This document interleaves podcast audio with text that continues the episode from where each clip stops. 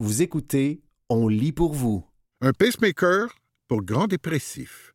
Un texte de Marie-Claude Malbeuf paru le 4 janvier 2024 dans la presse. C'est parce que j'ai visité le parc jurassique. Camille Hagen-Dubé répond parfois ainsi quand ses petits patients l'interrogent au sujet de la marque rouge sur son cou. Aucun enfant ne pourrait deviner que son intrigante cicatrice ne résulte pas de griffures de dinosaures, mais plutôt d'une opération aussi fascinante que rarissime, qu'à peine une quarantaine de Québécois ont subi pour ne pas retomber dans les abîmes de la dépression. Depuis un an et demi, le corps de l'infirmière montréalaise abrite deux électrodes connectées à un mince générateur d'électricité semblable à celui qu'on implante au cardiaque. Sauf qu'au lieu d'être branché au cœur, son dispositif stimule le nerf vague. Un très long faisceau de fibres qui innerve les organes et remonte par le cou pour relayer d'incalculables informations au cerveau. Quand des gens apprennent que je porte un implant, Certains n'en reviennent pas. On m'a déjà dit Oh mon Dieu, prends de la vitamine D et ce sera réglé, se rappelle Camille Eden Dubé. Toutes les cinq minutes, son générateur émet du courant. Pendant trente secondes, il paralyse un peu la corde vocale située près des électrodes. Ma voix devient alors plus basse et feutrée, et je suis un peu essoufflé si je monte l'escalier. Au début, j'éprouvais comme un serment désagréable. Mais maintenant, je ne le sens plus, à moins d'être très fatigué. Au besoin, la jeune femme peut désactiver son stimulateur en utilisant un aimant. Traité nuit et jour. Avant d'être opérée, Camille Dubé avait reçu un autre traitement de pointe, la stimulation magnétique transcrânienne comme nous l'avons raconté dans le premier volet de ce reportage. Mais après deux ans de rémission, elle a dû recommencer à enchaîner les séances pour ne pas replonger. C'était devenu difficile de passer autant de demi-journées à l'hôpital puisque j'étais retourné à l'école pour faire ma maîtrise et que j'étais sur le point de retourner au travail, dit-elle. L'infirmière de 32 ans s'est donc mise à faire d'innombrables recherches qui lui ont permis de découvrir que son psychiatre, Paul L'Espérance, était aussi en charge d'un programme d'implantation de neurostimulateurs. Environ trois ou quatre personnes triées sur le volet subissent cette opération chaque année au centre hospitalier de l'Université de Montréal, CHUM. Le CHU de Québec offre la même intervention dans l'est de la province. La dépression est souvent une maladie récurrente. Quand les rechutes sont très nombreuses, traiter les patients en continu, 24 heures sur 24, aide à les prévenir. Une fois opérés, plusieurs n'ont plus jamais été hospitalisés alors qu'ils l'étaient fréquemment avant, souligne le docteur Paul L'Espérance. L'intervention réversible réussit à faire sortir un patient sur deux de la dépression hyper-réfractaire et améliore souvent ses fonctions cognitives avant même son humeur, affirme le spécialiste. Mais certains refusent. Ils ne peuvent pas imaginer être opérés pour rien et on ne peut pas leur garantir que ça améliorera leur état. Un mystère. Prédire qui le traitement aidera ou non reste ardu puisque ses vertus psychiatriques ont été découvertes par pur hasard il y a 25 ans. Des chercheurs venaient alors de commencer à stimuler le nerf vague de personnes épileptiques. Dans certains cas, elles n'allaient pas mieux ensuite, mais refusaient malgré tout de faire retirer leur implant. Parce que celui-ci échouait à contrôler leur crise, mais améliorait étrangement leur humeur, explique le docteur L'Espérance. Malgré le temps qui passe, les raisons permettant d'expliquer ce phénomène demeurent en partie mystérieuses. Acheminer du courant jusqu'au cerveau donne probablement un coup de fouet salutaire aux neurones en modulant leur production de neurotransmetteurs.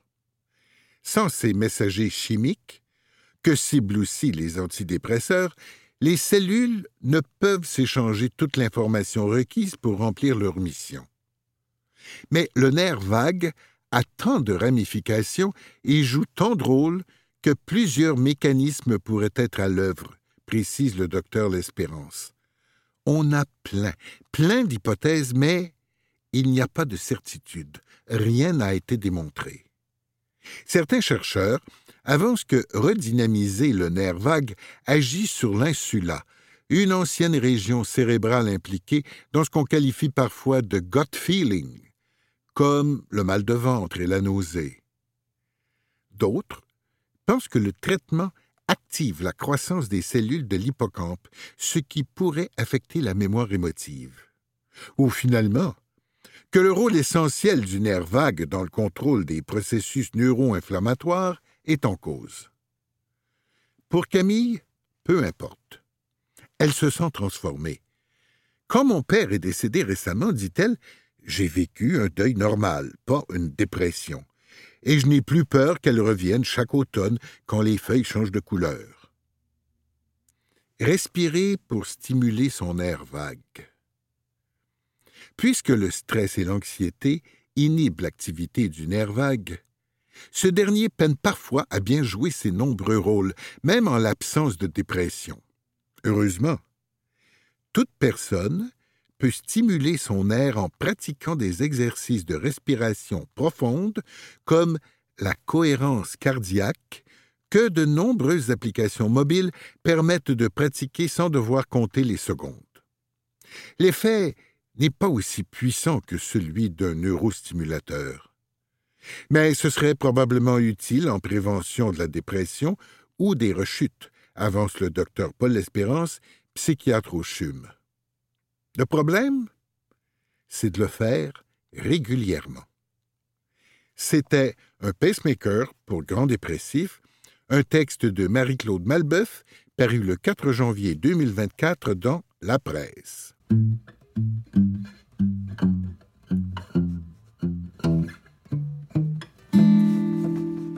Un avancement clinique et techno à la sauce montréalaise.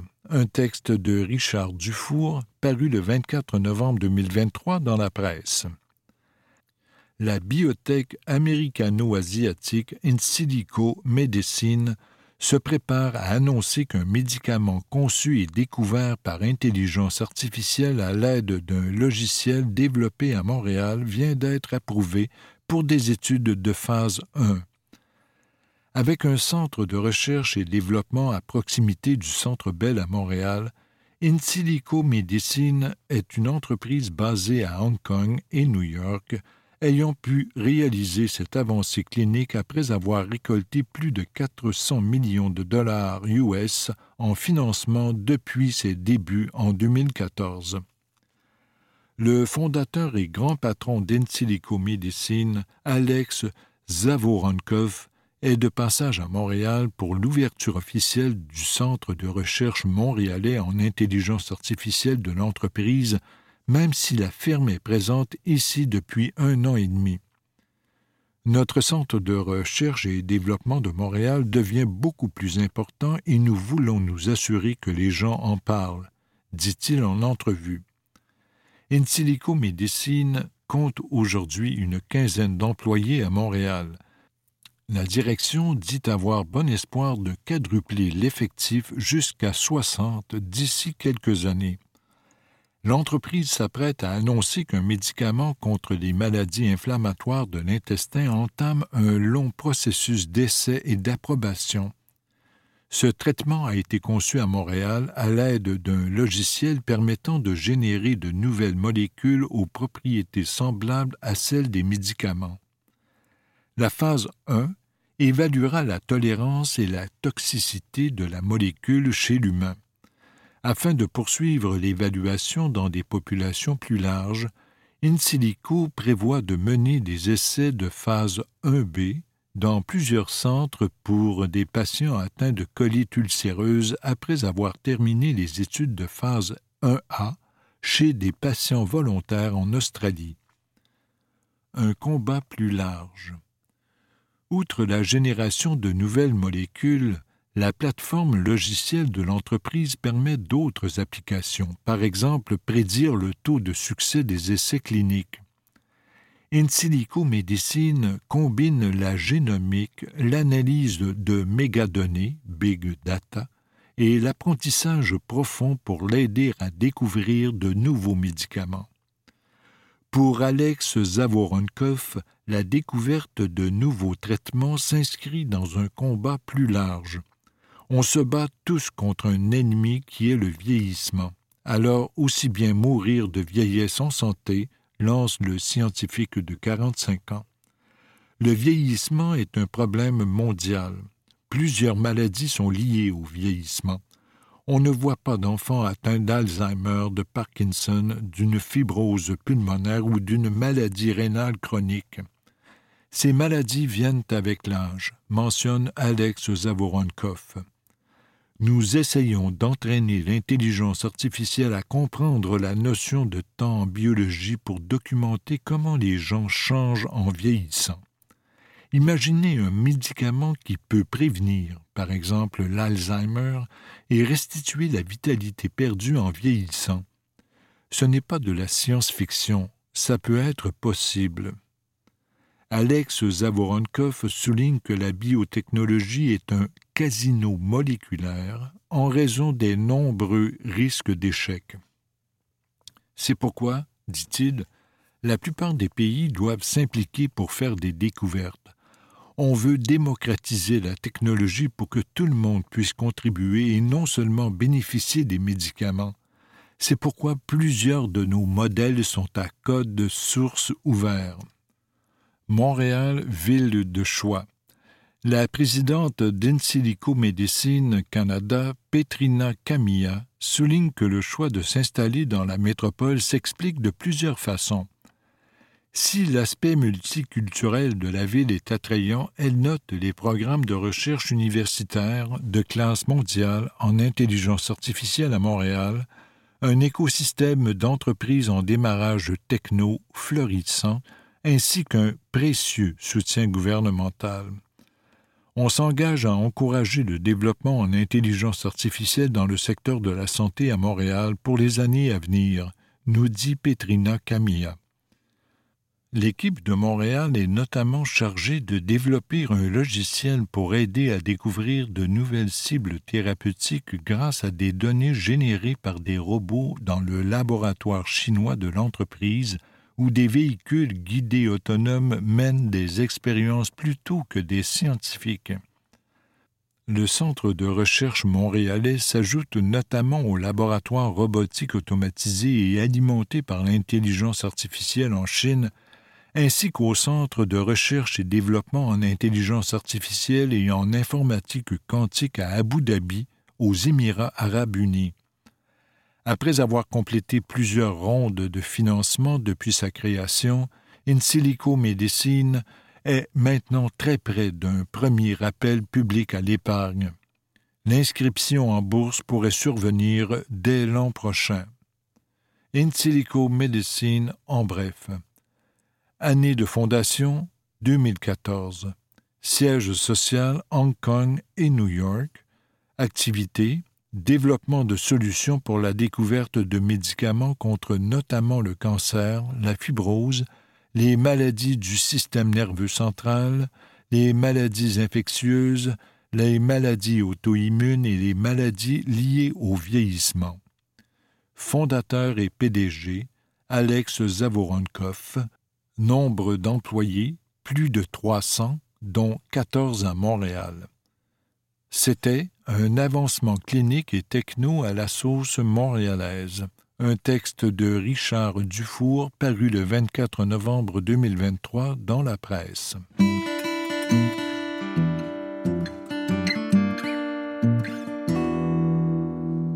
Laissez les problèmes du bureau au bureau. Un texte de Vincent Brousseau-Pouliot paru le 4 janvier 2024 dans la presse. Le bureau n'est pas toujours un monde de calinours. Il y aura inévitablement des problèmes et des journées difficiles. Pour être plus heureux, il faut toutefois parvenir à laisser les soucis au travail. Le professeur de psychologie Mark Schulz, co-auteur du livre Qu'est-ce qu'une vie heureuse? A d'ailleurs constaté que beaucoup de travailleurs ramènent malgré eux leurs mauvaises émotions à la maison, ce qui diminue la qualité de leur soirée avec leur famille. Une façon de sortir de cette spirale de pensée contrariante Reconnaître et affronter ses émotions, par exemple, en prenant quelques minutes pour ruminer dans le stationnement en sortant du travail ou pendant le retour à la maison, suggèrent Robert Waldinger et Mark Schulz. La solitude rend malheureux au travail aussi. C'est pourquoi il est suggéré d'entretenir des liens sociaux forts dans un contexte professionnel. Les recherches ont démontré que les employés qui ont un meilleur ami au travail se sentent plus impliqués et sont généralement plus heureux, selon toujours Robert Waldinger et Mark Schulz. Dans le même ordre d'idées, mieux vaut passer au moins deux jours par semaine en présence au bureau, question de ne pas être isolé à la maison. Le télétravail à temps plein, c'est peut-être plus simple pour faire le lavage, mais ça altère les liens avec nos collègues. Rechercher l'équilibre. Les personnes qui travaillent 60, 70 heures ou 80 heures par semaine sont-elles heureuses? Elles le seraient davantage si elles travaillaient moins et qu'elles avaient plus de temps à consacrer à leur famille, leurs amis et leurs loisirs. À 80 heures par semaine, le travail est probablement devenu une passion obsessive, selon Robert Valran, professeur de psychologie à l'UCAM. Tu te sens bon au travail, donc tu vas surinvestir dans le travail. Le danger, c'est que tu négliges d'autres sphères de vie importantes comme la famille et les amis. C'est important d'investir dans d'autres sphères de sa vie. Les gens qui font une longue carrière dans un domaine ont généralement d'autres passions mentionne Robert Vallerand. L'argent rend-il heureux? Vous gagnez plus d'argent? Tant mieux. Mais au-delà d'un certain seuil, ça ne vous rendra pas plus heureux. Aux États-Unis, le bonheur augmente généralement jusqu'à un revenu de 75 000 dollars US par an, revenu du ménage, parce que cet argent permet à la famille de satisfaire ses besoins les plus importants et d'avoir un certain contrôle sur sa vie. Après, le bonheur n'augmente pas vraiment, selon les études des économistes Angus Deaton et Daniel Kahneman. Pourquoi 75 000 dollars US par ménage, environ 100 000 dollars canadiens? Lors de leur étude en 2010, c'était tout près du salaire moyen d'un ménage américain, ce qui suggère qu'on a tendance à se comparer aux autres pour mesurer sa richesse. En 2022, un ménage québécois gagnait en moyenne 95 600 dollars par an, 50 700 dollars par personne de 16 ans et plus. On peut donc soupçonner que le bonheur cesse d'augmenter de façon importante après ce seuil. Bref, gagner 10 000 dollars de plus par an fait une énorme différence dans la vie et le bonheur d'une personne qui gagne 30 000 dollars, mais n'augmente pas le bonheur d'une personne qui gagne déjà 130 000 dollars. Et l'hérédité? Certaines personnes sont-elles davantage douées pour le bonheur? Oui, en raison de leur hérédité, qui compte pour 30% à 50% de l'aptitude au bonheur, estiment les chercheurs. Sans surprise, les gens moins disposés génétiquement pour le bonheur sont aussi ceux qui ont plus de prédisposition pour le développement de troubles anxieux. La bonne nouvelle, c'est que personne n'est globalement prédisposé à être malheureux, dit Simon Girard, professeur de génétique humaine à l'Université du Québec à Chicoutimi. On ne peut pas changer son bagage génétique, mais on peut travailler sur l'autre moitié des facteurs qui nous rendent heureux. Selon les recherches de Sonja Lubimowski, professeur de psychologie à l'Université de Californie, 40% de notre bonheur est attribuable à nos actions et à nos choix. C'était Laissez les problèmes du bureau au bureau, un texte de Vincent Brousseau-Pouliot, paru le 4 janvier 2024 dans La Presse.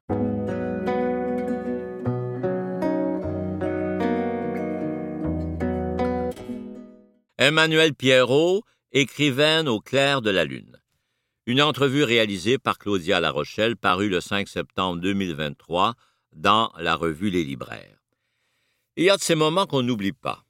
Pour une nouvelle romancière, la première entrevue en fait partie. Emmanuel Pierrot avait la fébrilité qui lui sortait par tous les pores en me parlant d'elle et de son premier roman, la version qui n'intéresse personne. Contrairement au titre, sa version est d'une sensibilité désarmante J'allais l'adopter avec enthousiasme dès l'incipit, parce que le lectorat sensible, aussi critique soit-il, on le conquiert avec la sincérité, de l'audace et du culot. Avec de l'originalité surtout. Du haut de ses 29 ans et des mille vies en dents qu'elle a eues, la recrue défriche et ne propose pas du déjà lu, quoi qu'elle en pense à travers ses hésitations émouvantes comment ne pas s'enticher d'elle, de sa version de l'histoire? Je n'aurais pour rien au monde voulu lui gâcher l'instant, le rendre plus anxiogène. Je me suis mise dans ses bottines, me reconnaissant dans ses doutes et ses hésitations, prête à la ramener en cas d'égarement. J'avoue avoir été très curieuse de son vécu, qui prend des allures d'épopée et qui teinte indubitablement l'univers de sa Sacha de dix-huit ans, aussi cru une lumière puissante qu'on allumerait au beau milieu d'une nuit noire. S'il brûle les yeux et bien d'autres choses, ses propos près de l'oralité, qui ressemble à bien peu de choses lues au Québec ces dernières années, traduisent pourtant une réalité hors norme. Une réalité à l'autre bout du monde, au confluent de la rivière Klondike et du fleuve Yukon à Dawson City, un lieu cruel et subversif qui tranche avec le rose de la limonade qu'Emmanuel sirotait devant moi en me racontant comment Sacha et son meilleur ami Tom en viennent à quitter Montréal sur le pouce pour aboutir là où atypiques, ponk et vagabonds peuvent respirer à leur guise. Road trip, paradis artificiel, enlacement douteux, déménagement perpétuel de cabanes déglinguées en chambre qui foutent les blues, ceux qui rythment leur quotidien, néanmoins presque rassurant, semblent vouloir s'éterniser jusqu'à ce qu'un piège se referme sur Sacha, soudain déshonoré et mis au banc des accusés. Comment sortir des flots quand, en plus, une pandémie mondiale confine est seule et endiable encore plus les mœurs? Celle qui a vu neiger. Bien sûr, Emmanuel Pierrot peut répondre à toutes ces questions. Elle a vu neiger, et plus encore. Née en 1994 dans une banlieue montréalaise, celle qui a aussi bourlingué à Vancouver, dans la vallée de l'Okanagan, au Texas, en Californie ou à la Nouvelle-Orléans, ne vivait pas que d'amour et d'eau fraîche, comme on peut imaginer les jeunes vagabonds en fuite de guide touristique accueilleuse de fruits à femme de chambre, en passant par poète de rue, exercer tous les métiers au gré de ses évasions, l'a certainement rendue plus consciente des complexités humaines et de ses nuances. Là où certains auraient sombré dans le cynisme et la totale désillusion, Emmanuel a cultivé les éclaircies et un don pour l'amour. Comme quoi tout n'est pas perdu pour les estropiés qui savent sortir des fleurs de leur canon. Sacha est dominé par l'amour. Comme moi, je suis émerveillé par les gens, je trouve qu'ils sont tellement beaux. Ça nuit à Sacha, et ça me nuit, parce qu'on ne trouve pas que la laideur est assez laide pour empêcher une relation avec quelqu'un. J'ai souvent été attiré par les contrastes. J'ai donc écrit ce livre, inspiré par des gens dont j'étais en deuil, pas parce qu'ils étaient morts, parce que je m'ennuyais d'eux raconte celle qui loue une chambre dans Hochelaga Maisonneuve à Montréal, quartier populaire qui lui a inspiré son prochain roman. Au seuil de la trentaine, elle n'a rien perdu de son aptitude au nomadisme. Celle qui a conservé des traits timides de gamine, à la fois douce et rebelle, s'estime plus sage, plus désireuse de s'ancrer. Ça a été une malédiction dans mon cas, parce que j'aurais aimé avoir des racines, mais j'étais dans la fuite. Je vivais de douleur, bouger devenait une alternative au suicide. J'étais capable de me mettre en danger car je me crissais que peut-être. Mais je ne suis plus de même, se reprend-elle, comme pour me rassurer dans un sourire. Mon lobe frontal a fini de se développer, j'ai peur de tout maintenant, je ne suis plus confortable à faire du pouce seul, je ne prends plus de risques. Trop tôt pour mourir. À part peut-être l'ultime, le plus beau, ce premier roman qu'elle a envoyé au seul éditeur où elle rêvait d'être publiée, Le Cartanier. On lui a fait travailler son manuscrit comme une forcenée pour que ça prenne ses allures épiques, profondément uniques, tant par les atmosphères du Nord que par sa voix assurément frontale et sans compromis. Le tout entrecoupé de passages marqués par la grâce. La nuit bleutée se trouait lentement d'une lumière mauve encore tamisée. Est-ce que ça t'arrive de penser à la mort? a demandé Cosmas. Beaucoup, à l'adolescence, j'ai dit, mais moins depuis qu'on est arrivé au Yukon. Plein de choses me gardaient en vie. Il y avait Luna, l'amitié, la nature sauvage, la beauté et l'humour. Quand on serait mort, il serait trop tard pour rire. Et puis le suicide, c'était du travail et je ne voyais pas pourquoi je me serais tapé cette corvée-là. Déjà qu'il fallait pisser et chier, manger, boire de l'eau, déjà qu'il fallait dormir, se soigner quand on était malade, se loger, se chauffer. Il fallait s'aimer, jouir, s'expliquer, se défendre, se battre contre, contre tout. On n'allait pas se tuer en plus. Ah, le bel exemple qui donne raison à l'autrice quand elle se compare à Pierrot, le clown triste, mythique de la commedia dell'arte, dont elle a emprunté le nom pour en faire son pseudonyme. Il trouve de l'humour dans la tristesse, de l'ombre dans la joie. C'est un personnage de contraste. Il n'essaie pas d'être badass ou tough non plus. Il est sur sa lune, les épaules courbées, m'explique-t-elle en hésitant souvent. Puis Pierrot, c'est aussi un hommage à son oncle mort noyé avant sa naissance, qui s'appelait ainsi et à qui elle parlait quand elle était enfant, par le plus grand des hasards. Grâce à une carte postale retrouvée chez sa grand-mère, elle s'aperçut que dans l'ouest du pays, elle avait cueilli des cerises au même endroit que lui avant qu'il meure. Elle s'est interrompue dans la confidence, peur de paraître weirdo. Celles qui doutent sont les meilleures, si seulement elles allaient en paix. C'était Emmanuel Pierrot, écrivaine au clair de la lune. Une entrevue réalisée par Claudia Larochelle parue le 5 septembre 2023 dans la revue Les Libraires.